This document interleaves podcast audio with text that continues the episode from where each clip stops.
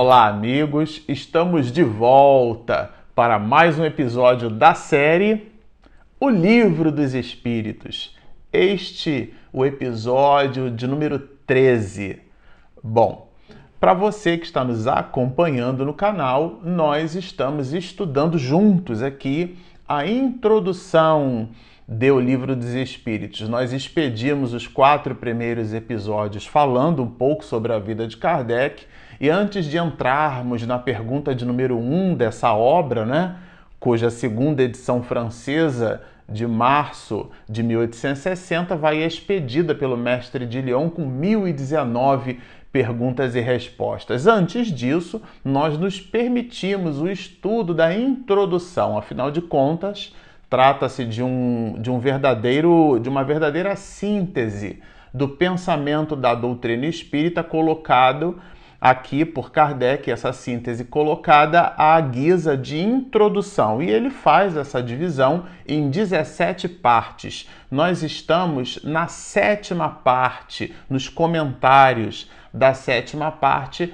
dessa introdução. E no episódio passado nós dissemos que esse item 7 ele é um verdadeiro tratado reflexivo é, expedido aqui por Allan Kardec. Vamos desdobrar esses mesmos tratados. Nos despedimos do episódio passado falando da contribuição, da importância e da visão do pensamento científico dentro desses processos que nós poderíamos chamar então de processos metafísicos. Essa palavra physis né, vem de natureza, de matéria, e a palavra meta é o que vem depois da matéria. Então, metafísica, um raciocínio metafísico é tudo aquilo que vem após a matéria. Dentro do estudo da doutrina espírita, considerando o mundo espiritual o mundo pré-existente, poderemos associar essas relações metafísicas não como relações que vêm depois da matéria, mas sendo pré-existentes a ela mesma, porque é o mundo espiritual,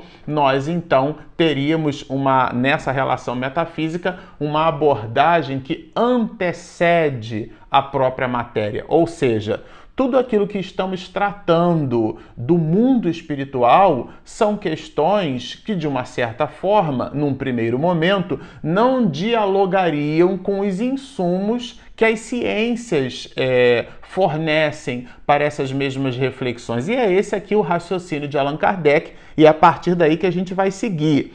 Ele vai usar aqui uma questão.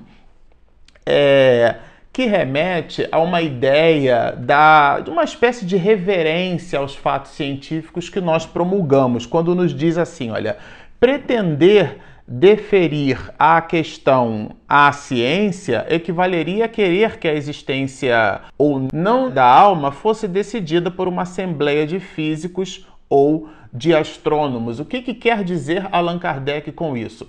Que as questões que antecedem a matéria nessa relação metafísica, né, elas não poderiam ser utilizadas é, por pessoas ainda que doutas, ainda que com conhecimento de suas disciplinas, que nós utilizássemos aquele grupo de pesquisadores, de pensadores, de cientistas para expedirem um raciocínio que não pertencem à sua tábua de matérias, não, não é objeto de suas ciências. As mais das vezes a gente estabelece uma relação de senioridade com algumas pessoas e nós não conhecemos tudo. Então, quando a gente observa um determinado pensador, uma determinada um intelectual de nossa época mesmo, ou alguém que viveu em existências anteriores e expediu às vezes mais até de um livro falando sobre um determinado assunto, quando aquilo não representa consenso universalista, aquilo, e Allan Kardec vai dizer isso na obra O que é o Espiritismo, logo na primeira parte,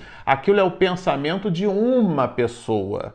É? Por mais intelectualizada seja aquela criatura. E as mais das vezes, aquela pessoa vai expedir uma opinião sobre algo que não visita a sua proficiência científica, vamos dizer assim. É disso que trata aqui o mestre de Lyon. E ele faz aqui uma abordagem que, para o nosso dia a dia, eu achei super interessante. Ora, É soberanamente ilógico, olha a palavra, gente, ilógico, imaginar-se que um homem deva ser grande psicologista porque é eminente matemático ou notável anatomista. O que, que Allan Kardec quer dizer com isso? Vamos imaginar que a gente precisa fazer uma obra na sua casa e aí você precisa chamar um pedreiro ou dependendo da obra, se ele vai visitar algumas questões que podem remeter à estrutura do teu imóvel, você vai precisar se servir de antemão de um engenheiro para poder visitar os aspectos de cálculo estrutural.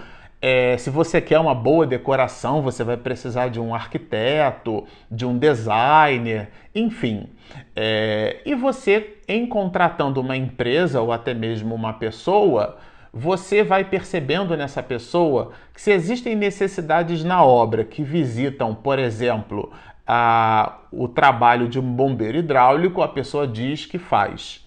Se a, pessoa, se a sua obra ela precisa, por exemplo, de um marceneiro, a pessoa diz que faz. Se você vai fazer o rejunte né, de determinados ladrilhos, ou colocar pisos, ou, de, ou, ou ladrilhos específicos, trocar, a pessoa diz que faz. Se você precisa fazer uma alteração no, na sua distribuição é, elétrica, de energia elétrica pela casa, você quer fazer uma modificação, colocar sensores e substituir interruptores por sensores de presença, imagina, né? Você se aproxima, a luz acende, precisa ficar desligando e ligando luz, né? Controlar, às vezes, determinados dispositivos por, por tablets ou, ou smartphones, e aí você evoca para essa pessoa, ela também diz que faz. Você começa a ficar desconfiado, né? Porque parece igual a, metáfora que a gente usa no mundo corporativo, é como um pato, né? O pato ele anda, ele nada, ele voa, mas é tudo mal. Então o pato anda mal, ele anda assim meio desconjuntado, ele voa todo torto, ele nada com, sem aquela destreza, porque ele faz várias coisas, mas não tem profundidade em nenhumas, né? Trazendo assim a metáfora do pato para o mundo corporativo. Ou seja, o que, que Allan Kardec quer dizer com isso? Questões relacionadas às disciplinas da metafísica não podem ter juízo de valor expedidos, por maior seja o intelectual, em cima de disciplinas fora de sua ciência. E ele vai dizer, inclusive, que é ilógico. Nós, por mais seja notável um determinado matemático, a gente tem uma reverência por aquela pessoa, um respeito, afinal de contas, na sua ciência, na sua forma de ver, de expedir o raciocínio lógico, as conclusões, tem alguns, inclusive, que conseguem ser muito didáticos, que isso é muito difícil, né? Pegar um determinado conhecimento científico e fazer uma tradução de maneira vulgar. Vulgar significa comum, né? A gente usa, identifica muito isso na revista espírita, né? Nas traduções do francês para a língua portuguesa. A vulgarização da doutrina espírita, isto é, a sua divulgação. Então, Nesse aspecto, a palavra vulgarizar aqui é no sentido de tornar divulgado, tornar comum. E existem pessoas que possuem essa habilidade didática e por isso elas acabam conquistando, vamos dizer assim, um pouco da nossa consideração, do nosso carinho, da nossa reverência e elas vão sendo muito assertivas. E é natural que a gente tenha ou nutra por essas pessoas uma certa reverência, Preste atenção nos seus comentários, mas aqui Allan Kardec vai pedir para que tenhamos cuidado com isso, porque a gente acaba canalizando, assim como o exemplo que a gente deu na metáfora do pato, uma pessoa que seja hábil em várias disciplinas. E isso, no dizer de Allan Kardec, é ilógico, ou seja, não tem lógica. E ele faz ao final aqui uma afirmativa que eu achei assim muito é, peremptória, uma afirmativa que causa impacto num primeiro momento. Ele vai dizer que o espiritismo não é da alçada da ciência. E aqui, gente, muito cuidado. Quando a gente diz que o Espiritismo é ciência, aliás, isso está no final da introdução da obra, o que é o Espiritismo, que nós é, já estudamos aqui no canal, né? Lemos todo o livro, desde a capa até a conclusão. Foram 78 episódios, está disponível aqui no nosso canal para você apreciar. E lá na obra, no final da introdução, Allan Kardec vai dizer que o Espiritismo é uma ciência que estuda a natureza, origem e destino dos espíritos, bem como de suas relações com o mundo corporal, essa nossa realidade objetiva. Então, quando ele vai dizer que o espiritismo não é da alçada da ciência, se vocês repararem no texto, é com C maiúsculas. O que é que significa isso? Quando a gente diz que o espiritismo é ciência, porque ele usa um método científico, que é o método da observação, que foi o que Kardec utilizou na compilação das respostas dadas pelos espíritos, pelos diversos espíritos, nas mais várias partes do mundo, já que ele é, era um poliglota, né? Falava, por exemplo, escrevia fluentemente em alemão. Então a gente vai observar que ele fez esse trabalho de compilação dentro de um método. Esse método chama-se método científico. Então, quando ele vai dizer aqui que o espiritismo não é da alçada da ciência, ele se refere às ciências biológicas, às ciências exatas, que a gente chama de biologia, matemática. É, é nesse nível de percepção que a gente deve entender, porque senão seria um contrassenso, já que na própria definição do espiritismo estabelece-se o espiritismo Espiritismo como sendo uma ciência. E muitos de nós produzimos um certo equívoco na, na análise interpretativa dessa definição. O Espiritismo, repito, não é ciência porque tem ali biologia, porque tem as questões relacionadas ao criacionismo, ao processo evolutivo, desde as células primitivas até o homem formado por trilhões de células, cada uma delas com as suas especificidades. Não é nada disso. O Espiritismo é ciência porque a Allan Kardec usou um método, que é um método científico, que é o método da observação. E nesse aspecto, estas ciências que antecederam a, ao Espiritismo, e nós temos uma das mais recentes, para citar uma, a própria ecologia, né? que vem de ecos, significa casa, o estudo da casa, esse o estudo das situações climáticas do planeta onde vivemos, da interferência do ser humano nestas mesmas questões é uma ciência.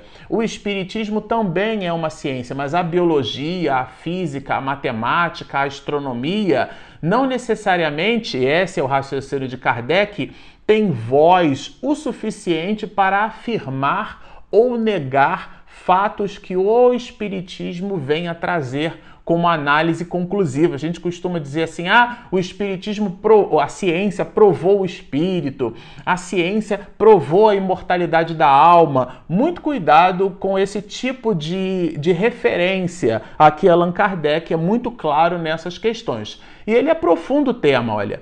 Quando estiverem aceitas pelas massas humanas, isto é, as crenças espíritas, e a julgar pela rapidez com que se propagam esse tempo não vem longe, com ela se dará o que tem acontecido a todas as ideias novas. Ou seja, vão encontrar guarida em nós. Eu achei bem interessante esse raciocínio dele, porque, de um modo geral, a gente costuma dizer que contra dados e fatos não há argumento. Então, os espíritos falam, eles se comunicam.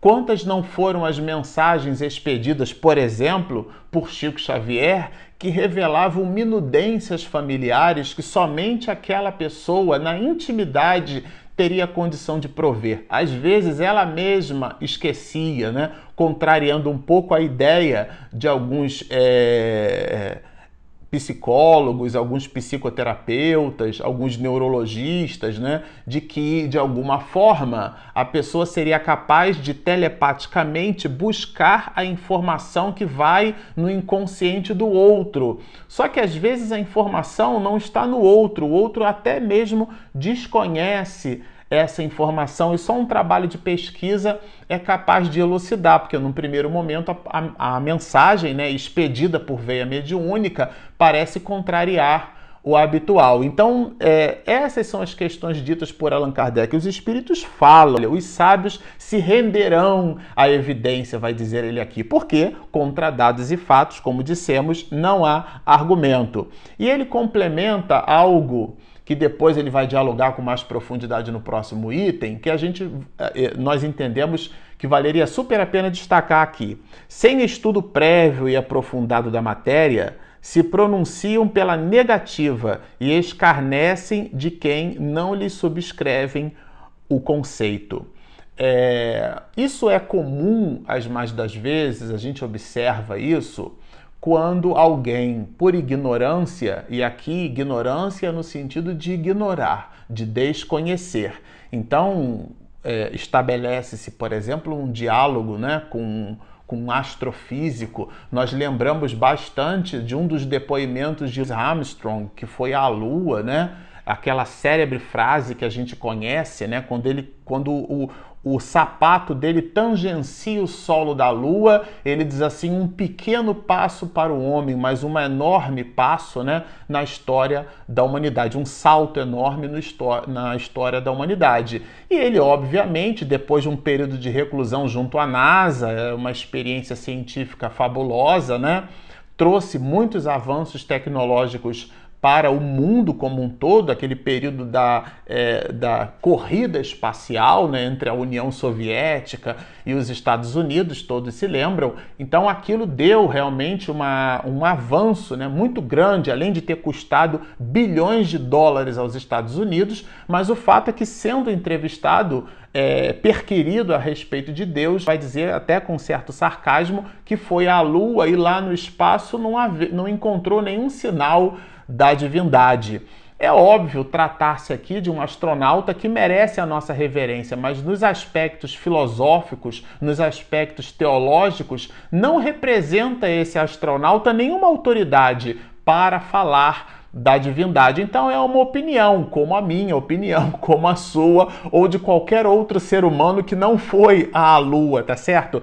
E é nesse sentido aqui então que fala Allan Kardec, sem o estudo prévio e aprofundado da matéria. E às vezes a gente por ser douto, por ter um diploma, por ter uma proficiência universitária numa determinada disciplina, a gente se reserva o direito de projetar na sociedade opinião sobre aquelas outras questões, como se nós fôssemos aquele grande pato desenvolvido, a pessoa que consegue apitar nas várias ciências e sem ter profundidade em nenhuma delas, porque de alguma forma, em alguma perspectiva científica, aquela pessoa possui sim uma senioridade, possui um certo grau de respeitabilidade, mas isso não lhe confere e nem confere a nós a, a condição de tê-la como alguém que funciona como um oráculo de Delfos, que a sua opinião fala sobre todas as questões da ciência. Isso é muito importante esse item aqui, por isso que nós dissemos no episódio passado, é um verdadeiro tratado,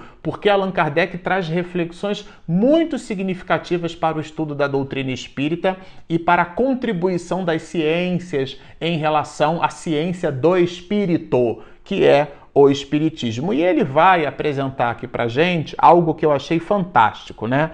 Ele, vai, ele cita dois personagens na história da humanidade que nós refutamos pela nossa ignorância, né? Ele vai citar aqui, olha, membros da Douta Assembleia, né, uma assembleia de cientistas que em 1752 refutaram, né? Ele vai usar essa expressão em retumbante gargalhada, quer dizer, abusaram da, da, da boa vontade, dos préstimos, da contribuição de quem estamos falando de Benjamin Franklin.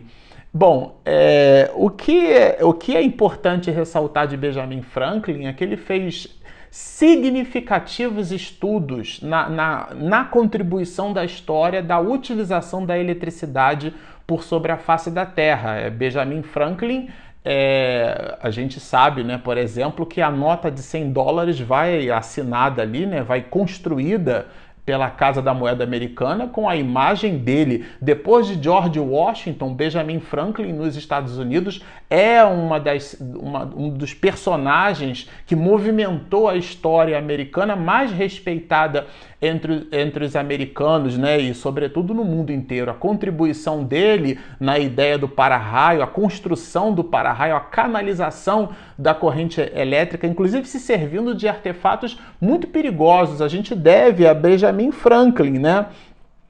É importante também citar que a sua contribuição também foi grande no aspecto social, porque ele foi um dos grandes responsáveis, né? Foi um dos líderes da Revolução Americana. Enfim, É uma figura fantástica, Allan Kardec resgata essa figura e esse homem, na verdade, ele, ele foi rechaçado num primeiro momento porque acreditava-se que aquilo que ele estava buscando é, provar, que era inexequível, que aquilo era uma falácia e, na verdade, foi uma enorme contribuição. E os próprios cientistas, né, eu me lembro muito bem quando a, a, a, a Apple né, lançou o primeiro tablet por sobre a face da Terra, é, alguns colunistas no New York Times e grandes jornais americanos, isso para citar os americanos, dado que a empresa tem as suas ações majoritárias nos Estados Unidos, né?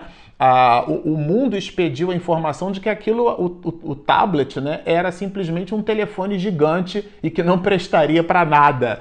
Então nós temos é, estas visões equivocadas a respeito desse ponto. E ele vai trazer aqui também, né? Ele vai citar o quanto a França perdeu nas vantagens às iniciativas da Marinha a vapor. É bem interessante isso, porque a gente vai perceber é, a grande contribuição, por exemplo, de James Watt, né?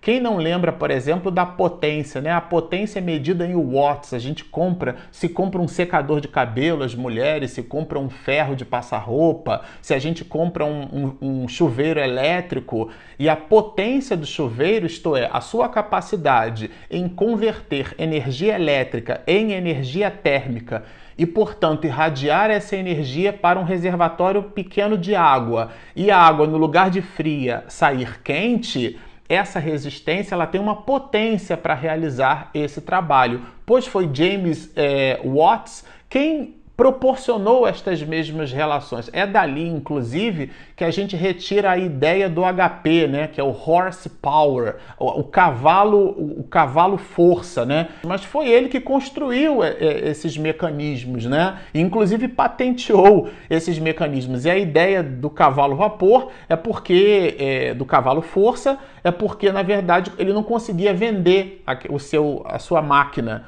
Então ele buscou estabelecer com as pessoas, olha, isso que você faz com três cavalos, eu consigo te entregar com, com tanto tempo. Ele estabeleceu uma relação de proporcionalidade, tangibilizou as pessoas. Ah, então esses meus 40 cavalos aqui serão substituídos por 8 horas dessa única máquina? Sim, serão substituídos. E aí surgiu essa expressão, e ele faz lembrar aqui que a França simplesmente rechaçou em uma determinada fase da história da humanidade essas iniciativas porque esses motores foram canalizados para a marinha a vapor. Então a, a, a, máquina, a gente chama né, no navio, né, a praça de máquinas, usava, na verdade, a sua caldeira era simplesmente um processo de transformação de energia, do mesmo jeito que a gente comentou da resistência. Vocês percebam que são, são questões que, quando a gente estuda a história da humanidade, a gente percebe que as próprias criaturas na história da humanidade que se posicionavam como intelectuais,